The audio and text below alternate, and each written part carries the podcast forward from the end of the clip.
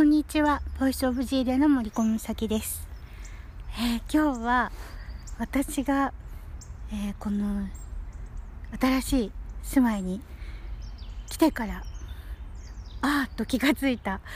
成功を使った瞑想の効果についてお話ししたいと思います。あのー、えっ、と私はですねいつだったかな寝る前にも必ず、えー、聖句をどれか一つとかどこか一章だけとかを読んで寝たり、えー、覚えているところはこう反数して、えー、寝たりしていたんですね。そして、えー、それがなんかいつの間にか日中も同じことをねあの繰り返している自分がいることに気がついてあこれは導きかもしれないと思って意識的にえ今日はこの聖句を使ってやろうとかで、えー、やるようになりました。そうするとですねやっぱり祈りのその願いがこうさっと叶う気がする気がするんじゃなくて叶ってるんですよね。例えば私が嫌なことをされてその場ですぐ許せなかった時に許,、ね、許さないということは、えー自分も父から神から創造主から偉大なる存在から許されないということなので、えー、それは神の道に反している。神の立法、えー、教え教訓に反しているのでどうか許せますようにと祈るとですね最初は翌朝にはあれ？ケロッとしてる自分がいてあら？という感じだったんですけども本当にこの2週間ぐらいでですね祈って10 5分後とか10分後にはもう完全にあれ？さっきまでの私どうしたっけっていう風に作り変えられているんですね。だからこれやっぱり聖句による瞑想というかまあ祈りというかこう静かな時間っていうんですかね。瞑想かな？瞑想に近いのかなと思うんですけどもこの聖句を使った瞑想っていうのがこんなに効果的なんだってっていうことになんか気づかされたような気がしたんですね。そして今朝出た毎朝毎朝だけじゃないんですけどいもあるんですけどもお茶のこのティーパックのタグがねあるんですね何種何十種類どんな言葉が書かれてるのか私はよく分かっていないんですけれども、えー、あなたが今進んでいる道は真実への道っていうのが出てきたのであやっぱりこれでいいんだなって思ったんですでもそれは私の努力とかそういうことではなくて本当に導きなんだなって思うんですよねこれもし化学物質過敏症の方が聞いてらしたらちょっとチャレンジしてほしいなって思うことはあるんですけどもちろんあの過敏症の方じゃなくても見てもらえたらと思うんですけど実は私が2019年10月末にドイツに来た時にですね、えー、最初はホテル暮らしでしたけれどもえーとね、治療が始まって4週間ぐらいは、えー、まあ、5日間月に5日間の1日23時間の治療なんですけども最初の治療を受けたらですねもう毎日毎日眠くて眠くて何にもできないんですね。もう本当にシャワー浴びるのも億劫だし散歩に出るのも億劫でもうとにかく疲れてるからあすっごく解毒がねこう動き出すなんか体にされてるんですよ当時思っていましたまあそうなんだそうですけどもあのだけれどですね11月の下旬ぐらいにあのホテルはどこもフリー w i f i があるので持ってきたパソコンをつなげたんです。そしたらねその時にパッて出てきたのが、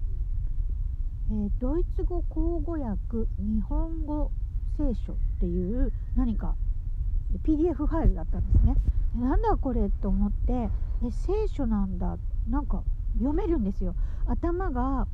あの化学物質過敏症の方ってね私もそうだったんですけども頭にこう霧がかったみたいにいつもボワーってしてボーっとしてる感じでもう縦のこうたて言うんですか縦書きの読み物とかものすごく読むのが大変になってですねあの本当に日本語の本を読むのが大変っていうぐらいだったんですけどもなぜかねあのメールも読むのも大変だった時なのにそのあれなんでこれスラスラ読めんだろうって思ったんです。でもなんとなく自分と聖書は関係ないと思っていたのでまあいいやと思っていつか読もう思ってこう棚上げしたんですよね。その時は2019年10月あ11月の下旬ぐらいだった。で12月の上旬にですねえっ、ー、とパソコンをパッてこう開いてこう何か、え、例えば Facebook とか友人のメールとかメッセンジャーとかを立ち上げたりするとですねこう YouTube が出てきてですねあのアプリを入れてないんでこうサファリとかねああいう、えー、て言うんですかブラウザで出てきてですねあのなんとなくぼーっと見てたらですね「日本人の知らない聖書」っていうタイトルだったかな。なんかそんなような感じです。でえー、なんだろうこれと思ったんですけども動画を見るほどのエネルギーはなくてですね。うーんそういうのがあるんだって思ってそれも終わったんです。だけれどもこれがですね、まあ、その頃なんですよね。私のインナーチャイルド一番小さい3歳の子が「もうやだもう疲れた」って言って「3年寝太郎になりたい」って言ったらですね私の名前フルネームでこうメールの最後とかに打つ時に打って、まあ、変換みたいな漢字変換をタップしたらですね、うん、タイピングしたらですね「3年寝太郎」って変換されたんです。え？何これ？なんで私の名前を打つと3年寝太郎なの？さっき3年寝太郎って私が私のねイナチャイルドが私が叫んだから？って。しばらく3年寝太郎でいたいって言ったから？とかその後もですね私のパソコンは私の名前を入れるとですねドイツ語の単語で、えー、ジーレ、えー、あのまさに魂って出たり、えー、何か全然違う人の名前になったり不思議な変換がたくさん起きていたんですね。で今になって思うとやっぱりこれも導きっていうかこうヒントっていうかねなんかだったのかなと思って、えー、その翌年の2020年4月ぐらいからですねやっぱりまたその日本人の知らない聖書の動画がいつもいつも出てくるのであのその頃は、えーと、治療もね何回か受けてだいぶ落ち着いていたしその森のようなお庭の芸術家夫婦のお家に住んでいてあの、まあ、ベッドが3つぐらい置ける部屋でですねあのもうちょっと10人ぐらいでパーティーができるようなあの広さのお部屋に住んでいたのであのなんかこう全面ねガラス張りなのでもう森の中に暮らしてるみたいなねしかも都会生活をしてるみたいなそのそのキャンプとかそういうことではなくねあったかい中とか涼しい中とかっていう快適さの中で、えいたこともあってですね。あの動画もボンボンボンボン見れるようになってですねその日本人の知らない聖書っていうタイトルだったかちょっとはっきり覚えてないんですけどもその動画をやっとね全部夏ぐらいまでに見るようになったんです1回ずつしか見てないんですけどもでもなんかえっとほとんど知ってることだったんですよね私は。でなんかえー、なんでこれ日本人が知らないんだろうって思ってはよあの見ていたんですね。そして、えーと、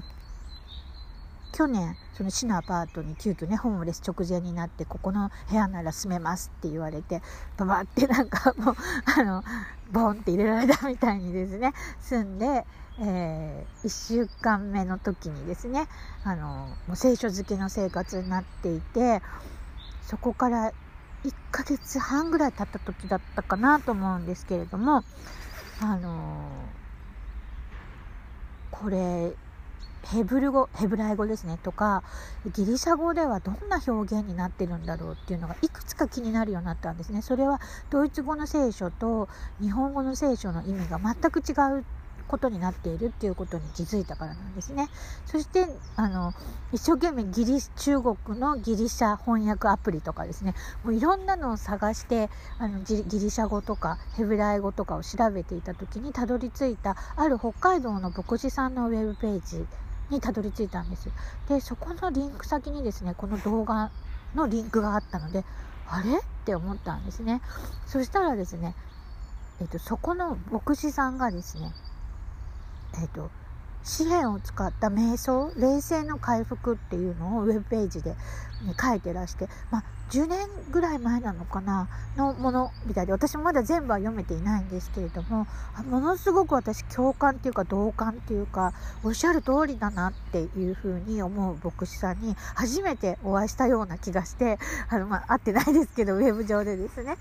であの私が再びね50年ぶりに聖書を読んでからなんですけどもであやっぱりなんかその方はね私みたいに効果があるとかそんなことは牧師さんなのでね書いておられませんと思いますがあの私がざっと見た感じではそんなことは一切書いておられませんがでもあの私は自分がこれをなんとなく無意識でしたけどもしている。あこれが紙幣の瞑想っておっしゃってるものなのかなと思ってですね。あのなんかすごくいいんじゃないの？って自分に思ったんですけど多分これも導きだから効果があるというか真実の道につなげてくださってるんじゃないかって思うんですねキリストと神父が。だからあの本当にこの、えー、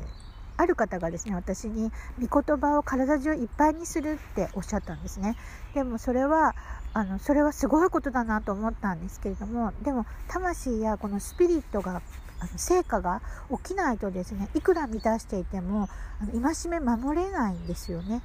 えだからやっぱり何よりもあの神を愛するというのはこの教えを守る守れる人間になる完全になっていくことなのでやっぱりそっちにねシフトというかこうそっちに道をつなげてもらった方がですねその叶えてもらえることが増えるっていうとなんかちょっとあの下心ありすぎな表現になってしまうんですけどそうじゃなくてですね本当に困りましたとか、えー、なんかこれ欲しいです。これ欲しいとか必要です。必要なんですけどどうしましょうとかっていうふうにお伺い立てた時にスッて手が差し伸べられるんですね。だから困らないです。でな何それっていうちょっと具体的な話をするとですね私はシェルターに来るこのね、えー、直前にですねあのースニーカーがね合わなくてやっぱりスニーカー欲しいなと思っていたらあの大都市の中心になんか70%オフっていう風になってるのを見つけてフラッと入ったんです。そしたら私が日本でも愛用していた鬼塚タイガーのスニーカーがすごい安くっていてお金ないんだけどどうしようと思ったら買いなさいって聞こえたのでえ本当に？と思って1足買ったんです。そしたらすっごい快適だったんですもう1足気になっている全部革のものがあってあれも欲しいなあれ買っとけば2足あればなこうね都会引っかい履けて快適なのにこれからあったかくなってなーなんて思っていたんです。そしたら買いなさいって言われたんです。えと思う。だってこれ買ったらお金ないし私家賃滞納してるしどうしたらいいんだろうって思ってたんですけどもあのまたねいつものように避難のように都市のね中心部にテクテク歩いていた時にふらっとねそのお店に入ってしまったんですね。これは誘惑なのかどうなのかって思いつつも。そしてほとんどもう売り切れてたんですけど私が迷ってたその全部革でできた桜染めってなってたんですけどもなんかそんなピンクではないんですね。ちょっとなんだろうなベージュとピンクが混ざったような感じで、まあ、オールシーズン使えそうなジーンズとか何でも合いそうなものなのでいいなと思ってたら、えっと、5ユーロ高かったんですけど、まあ、28ユーロぐらいだったんですよね。日本だったら250ユーロってなってたのでこれを買うドイツ人はいないだろうって思うぐらい高級なスニーカーなんですよね。だけどまあ3000円ぐらい、まあ、3900円ぐらいで買えるでやっぱり買いかな？私の足にぴったり合うこの、えー、作りなのでじゃあと思って買おうとした時になんとなくあ地下にもなんかあるんだと思って地下に降りてったらですね地下もセールになっていてやっけ何ていうの、えーと、ウィンドブレーカーみたいなものとかダウンとかねいろんなものがセールになってたんですね。で私なんか薄手のこれから必要になるようなね朝晩すっごい寒いんだけど日中は半袖でいいみたいな季節の時に1枚そのウィンドブレーカー的な薄めのものがあるといいんだよなって思ってるけどなと思ってパッて見たら気になるものが3つぐらいあってですね。えー、どうしようどうしよう。でもこれ買ったら来週の食事どうやって食べていこう。あまだ黒米が1キロあるからそれでしのぐかぐらいに思ってどうしようって思ったら買っておきなさいっていう声が聞こえてえ本当に？本当に？って思いながらもでもこれすっごい気に入ったから買ってしまおうと思って買ったらですねなんと私計算できてなくて100ユーロあのスニーカーと,、えーとその、えー、ウィンドブレーカーみたいなもので100ユーロになってしまったんですね。はあと思ってこれ本当にまずいやつだって思ったんですけどもなんとですねその3日後からですその薄手のものが必要な季節になったんですね。でどうしようどうしようでも食べ物私食いしん坊だからすごい食欲だしどうしようって思っていたら、えー、教会に食事に行った時にですね予約制なんですけども予約ができた日にですね行ったらですね外国人でもあの借りれるアパートの情報ないですか？って言って実は今こういう目に遭っていてって言ったらあのそこに訪ねていくといいよ。あの何か情報あるかもしれないって言っていたところがまあその日はあの全然違う場所に行ってたんですけれども翌日再度訪ねていったらですねあのそこの別の方がね間違えてた場所の方が私を連れてってくれてですねそしてシェルターにたどり着いてなんと、えー、ちょうど一部屋空いてるからスタッフ会議するって言って15分後には広いお部屋日当たりのいい広い予定最上階のお部屋を与えられたわけなんですね。でしかもなんとその週の金曜日週末にですねびっくりしたのは毎週食料配布がある、え野菜と果物パンが少しなんですねへ。え、こんなにたくさん食べられないって言ったら、まあ、あの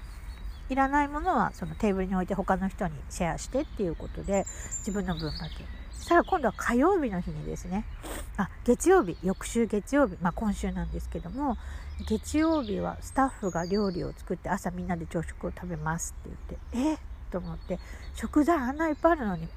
食事みんなでスタッフが用意して食べるの？と思って。そしてまあそれは簡単に済ませたんですけれども今度は、えー、昨日えっ、ー、と水曜日はまあたまたま今週はそのえー、インターンの方たちが来てるからっていうのもあると思うんですけれどもバーベキューだったんですね。そして、えー、今日は、えー、木曜日午後はケーキとお茶なんですよね。えーっていう火曜日はですねちょっと飛ばしちゃったかな。火曜日朝はですね金曜日夕方は、えー、果物とかのね食材配布ですね。お野菜パン少し。そして火曜日の朝は、えー、パンの配布があるんですね。もう全然お金いらないんですよねここにいると。家賃だけでいい。であドイツって基本的にですねいろんなケースあるでしょうけども基本的に光熱費込みの家賃代なんですよね。だからあのまあえーと、このシェルターム市のアパートもビラン、えーと、w i f i はついてないんですけども多くが w i f i ついてたりとかするお部屋だったんですね私これまでねだからものすごく安上がりで住めていて、ね、あの光熱費がかからない水道電気、ね、かからないので暖房代とかも全部込みなので本当に助かっていましたで冷蔵庫も買わなくていいしね、いろんなものがついてるっていうのもね、ベッドにしてもそうですね。だから本当に助かっていたんですね。で、今本当にシェルターに来て、あ、そっか、こんなにウィンドブレーカー買ったり、スニーカー2足も買ったりとかしても、本当にお金どうにかなってるわっていう、まあ、唯一携帯代のそのプリペイドを私があの8ギガまでにアップしてしまったので毎月25ユーロだから3000円ぐらいかかるんですね。これがちょっと払えないかなと思うんですけど近くに大学があってですねそこにあのこの都市のフリー w i f i が飛んでるのでどうしても使いたい時はそこに行けばいいかって感じでもあるんですね。なのでまあ、えー、15日の送金、ね、障害年金の送金までは絶対に食べるものには困らないどころかここに数ヶ月いたらですねあの貯金ができるっていうぐらいになってくる。つまり、えー、滞納している市の家賃アパートの家賃が払えるっていうそういう神様の計算というか救いなのって思うぐらいですね。なんであの時も買いなさい買いなさいって散々言われたことがあったんですけどもえ本当に本当にって思いながらですねこうやって疑っちゃいけないんだなって毎回思うんですけどもやっぱりねまだまだ私はあの信仰が薄いのであのえだってもうこんだけしかないのにとか思ってしまうんですけどちゃんと帳尻が合うようにしてくださるんですよね。だからあの本当に大丈夫ですで実は私は一昨年とかもですねないはずのお金が増えていたりとかですね減ってそのなきゃいけない時には増えていたりもうどうでもよくなると減っていたりとかっていうのが日本円で生じたことを写メ撮ってあの Facebook にアップしたんですけど友人たちに。本当にこういうことが起きるんですね。だから本当にあのどんどんこの成果もそうですしこのあの願いを叶えてもらう。求めなさいってね。求めなさい。何でも求めなさいと父なんだからって。与えるでしょうっていうふうに言われてる通り、まあ、本当に何でも求めていいんだなって今思っているところですのであのこの成功を使った瞑想っていうのは本当すごくおすすめだなと思っています。えー、どうぞ、えー、私は、えーとね、やっぱりここのところ観覧のねあれがあるので詩編70を使った瞑想をしていますしあと旧約聖書の中からですね、えー、エゼキエル書とかですね。そういうものを使って瞑想をしています。って言ってももう半分寝てるんですね。もうね。あのそんな状態なんですけども。でもそれでもすごく効果があるような気がします。この体験とともにですね。気がしますなんて言ったら本当に失礼なことですがあのちゃんとあの成果があります。だから是非おすすめなのであの固くね信仰を持ちたいと思う方はこの聖句による瞑想というのはぜひぜひおすすめなのでどうぞ1日1回あの3分でもいいので試してみてください。ではでは今日はこの辺で、えー、今日は追録なしかもです。ではどうもありがとうございました。フィレンダンク。